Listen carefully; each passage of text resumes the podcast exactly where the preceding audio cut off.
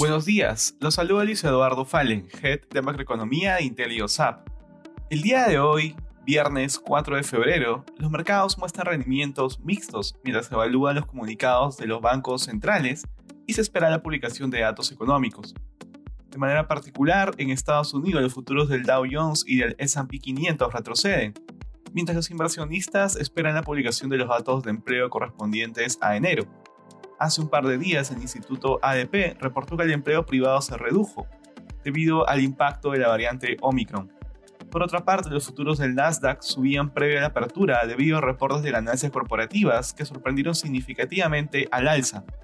Dentro de las empresas a destacar se encuentran Amazon y Pinterest, por lo que sus acciones subían más de 10% en el premercado.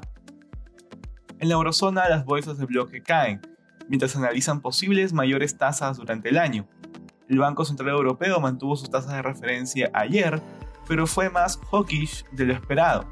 En concreto, la presidenta de la institución, Christine Lagarde, mencionó que una mayor probabilidad de que la inflación se ubique por encima de lo esperado, por lo que no reiteró que es muy poco probable que haya un incremento de tasa durante este año. En el plano económico se reportó que las ventas minoristas de la eurozona cayeron 3% mes a mes en diciembre. En Asia, cerró al alza luego los feriados por el Año Nuevo Lunar que se celebraron en China. Uno de los sectores que lideró el avance fue el energético ante los mayores precios del petróleo a nivel internacional. Por su parte, el Nikkei japonés se mantuvo estable ante las preocupaciones por una política monetaria más restrictiva a nivel global. Respecto a commodities, los precios del oro y el cobre avanzan ante la debilidad del dólar.